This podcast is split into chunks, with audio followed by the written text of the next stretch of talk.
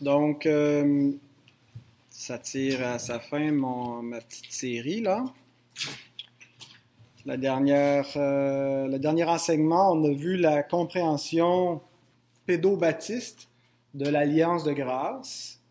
Euh, et je vais commencer à expliquer la compréhension baptiste, comment cette compréhension distincte est à la base de, de, toute la, la, distinction de la pensée euh, baptiste, qu'est-ce qui en a fait un groupe euh, différent des autres euh, groupes puritains. Alors, on a vu qu'il y avait trois paragraphes dans le chapitre 7 sur l'alliance. Le premier paragraphe, il était question de l'alliance des œuvres, que Dieu avait condescendu à établir une alliance qui permettait à l'homme, par sa propre justice, en gardant la loi que Dieu lui avait donnée, d'atteindre euh, la vie éternelle. Il était dans une période de probation. Il devait euh, aller vers quelque chose de mieux que son état au sortir de la création. Euh, et donc, et la, la, rédemption, en fait, c'est pas un retour à ce qu'Adam était, c'est l'accomplissement de ce qu'Adam devait atteindre. Mais ce qu'il n'a pas atteint, c'est Christ qui l'a atteint. Ensuite, le deuxième paragraphe, euh, on a vu qu'une fois que l'alliance des œuvres était brisée, Dieu euh, a établi une autre alliance, l'alliance de grâce, euh, et que donc cette alliance-là a été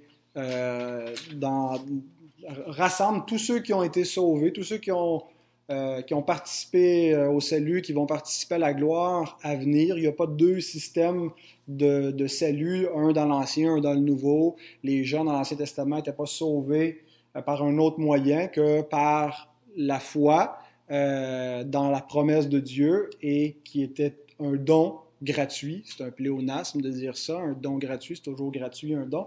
Mais euh, donc, ils étaient sauvés par la foi, euh, exactement comme nous. C'était le même salut qui était révélé euh, avant d'être accompli dans la personne et l'œuvre de, Jésus-Christ. Et donc, il y a une seule alliance de grâce.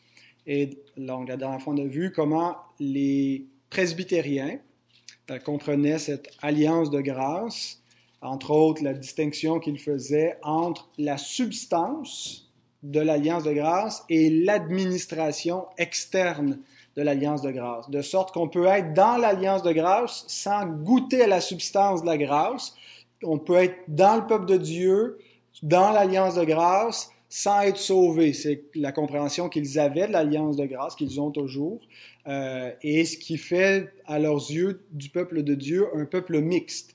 Euh, L'Église demeure un peuple dans lequel il y a du blé et de l'ivraie, et ce qui justifie pour eux euh, le baptême de leur postérité. Ils sont dans l'alliance, même s'ils ne sont pas sauvés, même s'ils ne sont pas nés de nouveau, euh, parce que Dieu fait alliance avec Abraham et sa postérité. Ce principe-là s'appliquerait encore euh, pour les croyants dans la nouvelle alliance. Donc, le paragraphe 3, c'est un paragraphe qu'on ne retrouve pas, qui n'est pas une modification des autres paragraphes dans la confession de foi de Westminster ou dans la confession de foi de Savoie. Les autres confessions de foi disent autre chose euh, après le paragraphe 2. En fait, je pense que nous, notre 2 correspond à leur paragraphe 3. Mais euh, le, paragraphe 3, en fait, est complètement original. Il, a été composé vraiment, c'est pas une modification des autres confessions de foi. Euh, et c'est vraiment le point où ce que la, la, confession a été le plus substantiellement modifiée comparativement aux deux autres confessions de foi. Alors, qu'est-ce que ça dit? Ça dit ceci. Cette alliance, l'alliance de grâce, est révélée dans l'Évangile. Tout d'abord à Adam, dans la promesse du salut par la postérité de la femme, et par la suite progressivement jusqu'à sa révélation complète dans le Nouveau Testament. Elle est fondée l'alliance de grâce, dans l'alliance transaction éternelle entre le Père et le Fils concernant la rédemption des élus. Donc, le décret de rédemption, où le Père décrète la rédemption des élus et il fait alliance avec le Fils pour le rachat de ce, de ce peuple. Et c'est sur cette base-là que dans l'histoire de la rédemption, l'histoire concrète, l'histoire dans le temps, pas juste dans l'éternité, mais l'histoire après la création, que l'alliance de grâce prend forme.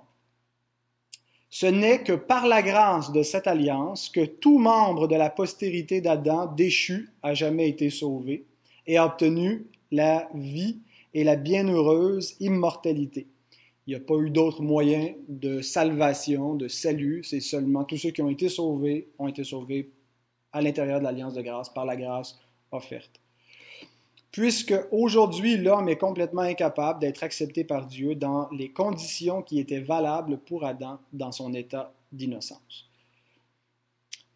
Donc, on voit dans, euh, ce paragraphe que les baptistes endossaient la doctrine de l'alliance de grâce. Euh, ils reconnaissaient que c'était une doctrine qui était biblique, euh, que même si on ne retrouve pas le terme ou l'expression alliance de grâce, que le, le, le, concept de l'alliance de grâce, la réalité de l'alliance de grâce fait partie de l'Écriture sainte. La Bible enseigne que ceux qui ont été sauvés l'ont toujours été par la grâce de Dieu et Dieu a toujours traité sous forme d'alliance. Et donc, euh, on reconnaît cette, cette, doctrine dans la Bible. Les baptistes ont également rejeté ce qu'on a vu il y a quelques semaines, le socianisme. Vous vous rappelez, Socius, qui était un théologien qui, euh, qui euh, établissait vraiment une discontinuité radicale entre l'Ancien Testament et le Nouveau Testament qui ne croyait pas que Christ était présent dans l'Ancien Testament, euh, qui ne croyait pas donc à une alliance de grâce euh, qui formait l'unité organique de toute la Bible, qui était le, un seul plan rédempteur de Dieu, mais il opposait les choses entre elles, il opposait l'Ancien, le Nouveau, la loi, l'Évangile, Israël et, euh, et l'Église. Et donc, les, les, les baptistes rejettent cette conception des choses euh, ils ne sont pas socianistes, ils ne sont pas dispensationalistes, serait quelque chose de plus modéré qu'on a vu paraître plus tard, mais qui met aussi l'emphase sur la discontinuité. Les baptistes ont confessé la théologie réformée, qu'il y a une unité de substance dans le plan de la rédemption, qui est l'Évangile, un seul Évangile qu'on retrouve plus clairement dans le Nouveau Testament, mais qu'on retrouve néanmoins en substance dans l'Ancien Testament. Et euh, par contre, il rejette le modèle des presbytériens qui, qui consiste à voir l'alliance de grâce comme une alliance sous deux, c'est quoi Deux administrations. Alors, vous ne retrouvez pas cette terminologie dans la confession de foi, et c'est pas simplement pour une originalité euh, terminologique, mais c'est parce qu'ils rejettent cette conception-là de l'alliance de grâce. Pour les baptistes, il n'y a pas une alliance de grâce sous deux administrations. Citation de Néhémie Cox, qui est probablement le, rédacteur principal de notre confession de foi. Il dit L'ancienne et la nouvelle alliance diffèrent non seulement dans leur administration, dans les éléments externes, mais aussi par leur substance. Ce que ne croyaient pas les, euh, les presbytériens. Pour eux, l'ancienne et la nouvelle alliance différaient seulement dans leur administration, dans les, éléments externes, la façon de, de, gérer extérieurement le peuple de Dieu, mais dans la substance, ils avaient la même substance euh, selon les presbytériens, euh, ce que ne croyaient pas les baptistes. Donc, l'ancienne et la nouvelle alliance ont une substance, c'est-à-dire un contenu, des promesses, des bénédictions différentes. Ils ne sont pas de la même nature. Ce sont deux alliances et pas seulement deux administrations d'une même alliance. Donc, euh, les baptistes conservent qu'il y a une seule alliance de grâce. Ils ne se trompent pas là-dessus, il n'y a pas deux alliances de grâce. Euh, ce qu'ils rejettent, c'est qu'il n'y a, pas deux administrations de l'alliance de grâce. Euh, la distinction de la théologie baptiste, en fait, c'est pas tellement au niveau de l'alliance de grâce. Exactement comme les, les, congrégationalistes et les presbytériens, ils croient qu'il y en a une seule et ils la définissent pratiquement de la même façon. Là où ils se distinguent, c'est quand ils expliquent le rapport de l'alliance de grâce avec l'ancienne et la nouvelle alliance. Donc, ce n'est pas l'alliance de grâce elle-même qui distincte dans la conception baptiste, c'est comment elle, est en rapport avec l'ancienne et la nouvelle alliance. Euh, John Owen, qui n'était pas un baptiste, qui était un congrégationaliste, mais qui a une théologie, en fait, les baptistes le citent constamment, euh, c'était un pédobaptiste incohérent d'après plusieurs d'entre nous. Dans, ma, dans, ma, dans mon travail, je le présente comme John le Baptiste Owen. Alors, il dit ceci. Euh, ainsi, une différence importante émane ici, à savoir si ces alliances, l'ancienne et la nouvelle, sont vraiment distinctes en ce qui concerne leur essence et leur substance, ou est-ce seulement une différente façon de dispenser et d'administrer la même alliance? Alors, ça résume un peu l'enjeu, dans le fond, qui distingue l'élément peut-être le plus fondamental qui distingue euh, la pensée baptiste de la pensée presbytérienne. Est-ce que l'ancienne et la nouvelle alliance sont distinctes en substance ou euh, en substance et euh, en administration? Alors, pour comprendre, et bien sûr, les, baptistes disent donc qu'ils sont distincts en, leur substance, et John Owen, qui n'est pas un baptiste, dit aussi qu'ils sont distincts en substance. Alors, pour comprendre la théologie des alliances baptistes, il y a deux éléments importants qu'il faut saisir. Le premier, c'est que l'alliance de grâce est révélée progressivement. Et c'est ce que c'est celui que je vais développer ce soir en quelques, minutes.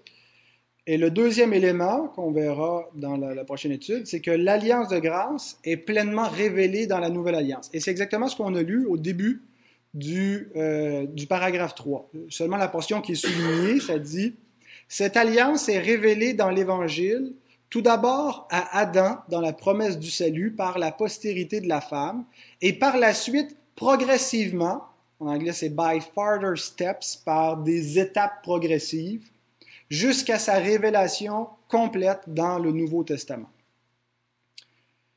Et donc, dans cette, cet énoncé-là que je viens de lire, on retrouve les, deux, les deux éléments euh, centraux de la théologie des alliances baptistes, à savoir que l'alliance de grâce est révélée progressivement et qu'elle est pleinement révélée dans la nouvelle alliance. Alors, concentrons-nous juste sur le premier élément. L'alliance de grâce a été révélée progressivement. À première vue, il n'y a rien de vraiment distinctement baptiste en disant ça parce que tous les théologiens réformés reconnaissent que euh, c'est pas arrivé entre le chapitre 3 et le chapitre 4 de la, Genèse que l'alliance de grâce a été pleinement révélée. Ils reconnaissent qu'il y a eu une progression dans la révélation de la grâce, que les promesses de Dieu ont été révélées progressivement, lentement, sur une longue période de temps. mais en quoi est-ce qu'il y a quelque chose de distinct dans la pensée baptiste au niveau de la progression de la révélation? L'expression en anglais by farther steps veut dire plus que simplement l'idée que ça a été fait progressivement. Voici ce que, ce que ça veut dire. Vous vous rappelez de la, distinction que les baptistes font, les, pédobaptistes, quand ils arrivent à l'Alliance de grâce, ils disent il y a une distinction dans leur façon de voir, c'est on distingue entre la substance et l'administration entre l'élément invisible et l'élément visible, entre l'élément externe et l'élément interne. Donc, il y a comme deux niveaux qu'on peut être dans l'alliance. Les baptistes font aussi une distinction, mais pas la même. Pour eux, l'alliance de grâce a été révélée et ensuite, elle a été établie. Vous allez comprendre un peu mieux. Euh, la pertinence de cette, cette distinction. Dans la pensée baptiste, l'alliance de grâce n'était pas une alliance, n'a pas toujours été une alliance. Il fut un temps où l'alliance de grâce n'était que sous la forme d'une promesse. Elle était révélée, mais elle n'était pas encore accomplie. Elle était annoncée, mais elle n'était pas établie. Alors, la distinction, la dualité qu'on retrouve dans la pensée baptiste, c'est qu'elle a été révélée, puis elle a été conclue. Elle a été promise, elle a été accomplie. Elle a été annoncée, elle a été établie. Et c'est vraiment pas euh, la même conception qu'on retrouve donc chez les frères presbytériens où pour, par exemple, expliquer qu'il y a des inconvertis dans l'Ancienne Alliance. Si on lit l'Ancien Testament, tout le peuple de l'Ancienne Alliance, c'est pas un peuple qui est complètement régénéré. Dans le peuple de l'Ancienne Alliance, il y a des gens qui sont nés de nouveau, qui ont le Saint-Esprit, mais il y en a qui sont morts dans leur péché, qui ne connaissent pas Dieu, qui sont incirconcis dans leur cœur, euh, et pourtant ils sont dans le même peuple d'alliance de Dieu. La théologie des alliances chez les presbytériens explique cette mixité du, peuple de Dieu sous l'ancienne alliance en appliquant la distinction substance-administration. Il y a des inconvertis dans l'ancienne alliance. Pourquoi? Ils sont dans l'alliance de grâce, mais ils ne sont pas dans la substance. Ils ne sont pas dans le peuple invisible. Ils sont seulement dans l'administration externe de l'alliance de grâce. Et ça demeure une réalité sous la nouvelle alliance. Euh, la, substance de l'alliance de grâce est demeurée la même. C'est une, un, une, alliance qui est mixte par nature. Et c'est pour ça que l'Église demeure mixte aujourd'hui. C'est comme ça qu'on justifiait qu'il y avait des églises nationales. C'est Calvin et, les réformateurs et euh, l'Église anglicane. C'était des grandes églises d'État. Et, ceux qui étaient des, chrétiens nés de nouveau voyaient bien que tout le monde n'était pas chrétien, mais il justifiait ça, il justifiait ce modèle d'Église en disant, mais non, c'est mixte, l'alliance de grâce est mixte. Regardez l'alliance de grâce dans l'Ancien Testament, il y avait des inconvertis. Maintenant, les baptistes, eux, on lit nous aussi l'Ancien Testament, puis on voit que dans le peuple d'alliance de Dieu, il y a des inconvertis. Comment est-ce qu'on explique cela? C'est pas en, en, faisant une distinction entre la substance et l'administration de l'alliance de grâce, mais entre la révélation de l'alliance de grâce et l'établissement de l'alliance de grâce. Sous l'ancienne alliance, l'alliance de grâce a été révélée, mais elle n'a pas encore été établie comme alliance. Parce que l'ancienne alliance n'était pas l'alliance de grâce. Et ça, c'est, la pierre de touche. Vraiment, euh, quand on dit ça, euh, le, je dirais que la, distinction euh, entre les presbytériens, c'est vraiment là, c'est le point de rupture. Quand tu dis l'ancienne alliance, ce n'est pas l'alliance de grâce et ce n'est pas une administration de l'alliance de grâce. C'est une autre alliance complètement distincte de l'alliance de grâce. C'est une alliance terrestre, typologique, temporaire, au travers de laquelle l'alliance de la grâce a été révélée. Dieu a promis des choses, mais être dans cette alliance-là, c'est pas être nécessairement dans l'alliance de grâce.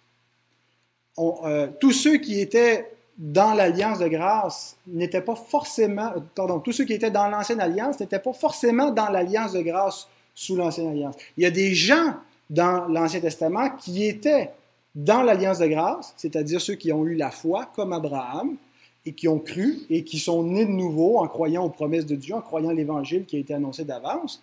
Et ces gens-là étaient dans l'alliance de grâce qui était révélée, qui n'était pas encore une alliance, et étaient dans l'ancienne alliance, qui était une alliance temporaire et typologique, qui pointait vers une autre alliance, qui est la nouvelle alliance. On, viendra plus tard à la question de la pleine révélation de l'alliance de grâce. Mais c'est pas parce que l'alliance de grâce elle-même était mixte, c'est parce qu'elle était révélée, mais elle n'était pas encore conclue. Elle, était révélée sous d'autres alliances qui sont appelées les alliances de la promesse. Des alliances qui devaient mener à l'accomplissement, qui, pointaient dans cette direction-là, qui devaient garder le peuple euh, dans un cadre pour mener à l'accomplissement des promesses de Dieu. Alors, voyez que euh, une distinction, c'est pas seulement des, des, subtils et des mots qui veulent rien dire, ça fait toute la différence de la manière dont on lit euh, l'Ancien Testament. Alors, si euh, vous me permettez, je vais vous faire une autre citation de Némi Cox. Il dit Il faut aussi remarquer que, bien que l'alliance de grâce ait été révélée à Adam, nous ne voyons pas avec lui de contrat d'alliance formel Encore moins cette alliance de grâce était-elle établie avec lui en tant que représentant de qui que ce soit. Mais il obtint cette faveur pour lui seul par la foi dans la grâce de Dieu qui lui fut révélée. Il doit en être de même pour ceux de sa postérité qui sont sauvés. Alors qu'est-ce qu'il veut dire? Il veut dire que dans Genèse, au chapitre 3, au verset 15, quand Dieu annonce la condamnation contre le diable en disant que la postérité de la femme écrasera la tête du serpent, Dieu a révélé, je n'ai pas avancé assez, je vous l'ai lu, puis je ne l'avais pas montré. Dieu a révélé sa grâce à Adam, mais il n'a pas établi une alliance de grâce avec lui. Il a annoncé qu'est-ce qu'il allait faire. Il a fait une promesse mais ce n'était pas encore une promesse accomplie. Et une promesse accomplie, ça devient une alliance. Euh, et, mais ce n'était pas une alliance à ce stade-là de la révélation, parce que c'était seulement une révélation, c'était seulement quelque chose qui était annoncé, qui n'était pas encore réalisé. Et ce n'est pas en tant que représentant de, toute la race, en tant que tête de l'alliance de la grâce, Adam a reçu cette révélation. Euh, mais, Dieu lui fait cette révélation et il en bénéficie à titre personnel seulement.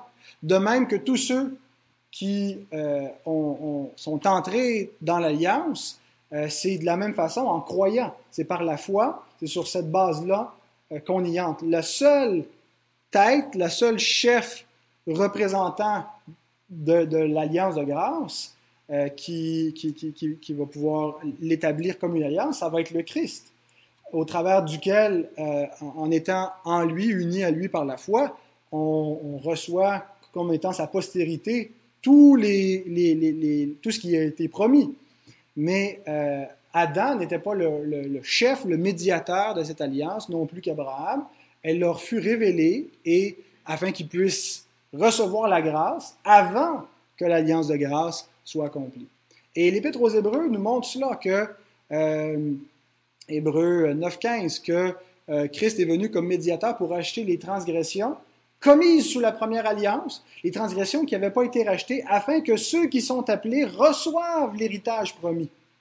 Et ceux qui sont appelés, le verbe est conjugué au parfait, c'est-à-dire ceux qui ont commencé d'être appelés avant que, l'alliance soit accomplie, et ceux qui continuent d'être appelés après que l'alliance soit accomplie, donc cette idée de avant et de continuel, euh, on peut tous recevoir l'héritage dans la mesure où ils ont été appelés par Dieu. on parle d'un appel efficace, l'appel qui nous amène à naître de nouveau et à croire.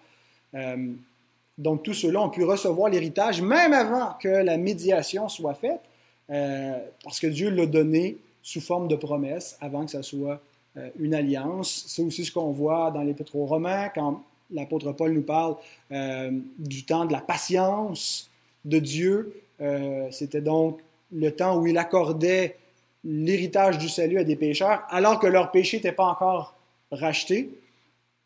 Euh, bon. Qu'est-ce qui manquait à cette alliance de grâce pour qu'on puisse dire que c'est une alliance et pas simplement une promesse? John Owen dit ceci. Il manquait à l'alliance la confirmation et l'instauration solennelle par le sang du seul sacrifice qui en faisait partie. Avant que ce sacrifice ne fût accompli par la mort de Christ, elle n'avait pas le caractère formel d'une alliance ou d'un testament, comme le démontre l'apôtre dans Hébreux 9, 15 à 23. Quand Dieu établit des alliances, il y a toujours une transaction, euh, un sacrifice qui vient entériner et euh, la rendre effective. Ce n'est pas seulement des mots qui font de l'alliance une alliance, il y a un sacrifice qui vient sceller et qui vient garantir l'alliance. Christ est le garant de l'alliance de grâce. Euh, et donc, l'alliance de grâce n'avait pas un caractère formel, n'était pas une alliance, était une promesse, était euh, un salut annoncé euh, promis. Et, donc, y a cette distinction-là dans la pensée baptiste entre l'alliance de grâce révélée, puis l'alliance de grâce conclue, promise, accomplie, annoncée, établie. Alors voici le sens de progressivement, quand on lit dans le, paragraphe que l'alliance fut révélée, remarquez le mot révélé, elle n'a pas été conclue, elle a été révélée dans l'Évangile tout d'abord à Adam, dans la promesse du salut par la postérité de la femme, et par la suite progressivement. Alors, ce n'est pas simplement l'idée d'un progrès, mais c'est l'idée qu'elle n'était pas encore une alliance, euh, qu'elle était simplement une révélation avant de devenir une alliance, et que conséquemment, ceux qui ont cru la promesse en ont fait partie, tandis que ceux qui ont fait partie des autres alliances sans croire la promesse qui était révélée au travers de ces alliances-là, n'ont pas fait partie de l'alliance de grâce, et ce qui explique le caractère mixte du peuple de l'Ancien Testament. Et le peuple du Nouveau Testament n'est pas mixte, nous allons voir pourquoi, parce que la nouvelle alliance euh, est établie avec, dans, dans, le sang de Christ avec tous ceux qui ont part directement à l'alliance de grâce. Donc, il n'y a plus, a pas d'autres, euh, d'autres alliances qui existent euh, pour faire partie du peuple de Dieu. Voilà. Avez-vous des questions? Oui. Euh, dans le, le culte que les Israélites faisaient, l'agneau pascal, c'est une façon progressive de justement ben, tout, c'était, c'était effectivement une. Euh, euh, les sacrifices pointaient vers le sacrifice. Qu'est-ce que Dieu révélait dès, dès, le, dès, le, dès la chute? Euh, Dieu démontre le besoin pour l'homme et la femme d'être couverts. Il leur fit des vêtements avec, avec des, des, la peau des animaux, alors qu'ils étaient couverts avec, avec du feuillage. Mais qu'est-ce qu'on a là? La, la notion d'une substitution. Le sang va devoir être versé. Quelqu'un va devoir payer le prix de euh, la, la, la, désobéissance, l'alliance des œuvres. Le jour où tu en mangeras, tu mourras. Et donc, tout le système sacrificiel pointait vers notre Seigneur euh, et, n'accomplissait pas la rédemption. Et même le Saint-Esprit montrait que la rédemption n'était pas accomplie parce que chaque année, le souvenir des péchés était rappelé, tant que les premiers tabernacles subsistaient, jusqu'à ce que le seul sacrifice qui devait être offert pour établir l'alliance de la grâce soit offert euh, mais tant aussi longtemps que ça, c'était pas là. Mais tout l'Ancien Testament, c'est pas quand je dis c'est, que c'était, c'était quelque chose de séparé, euh, ça allait dans la direction de l'alliance de grâce. C'était pas, euh, c'était l'ombre de la réalité. Et en même temps, l'ancienne alliance euh, avait un deuxième but, c'était de réaffirmer le principe euh, de, de, la loi des œuvres, l'alliance des œuvres. Fais cela et tu vivras. Celui qui vit donc par la loi, pour donner à Christ le, cadre nécessaire pour pouvoir racheter le peuple, parce que la première alliance des œuvres prévoyait pas un sacrificateur, prévoyait pas une médiation. La seule chose qu'elle prévoyait, c'est tu désobéis, tu meurs. Et donc Dieu prend cette alliance des œuvres qui a été brisée, il la place dans un nouveau cadre légal où quelqu'un d'autre peut mourir à la place du pécheur et ce quelqu'un d'autre, ça va être le Seigneur. Alors, l'ancienne alliance euh, avait, était une réalité terrestre pour Israël, mais elle préparait, la, si on veut, la réalité céleste ou spirituelle que Christ devait accomplir. Euh, et, en tout cas. Il y, aurait beaucoup d'éléments à expliquer, mais tout ça fait partie d'un seul plan et s'en va vers une révélation ultime qui culmine dans la pleine révélation de la nouvelle alliance en Jésus-Christ. D'autres questions?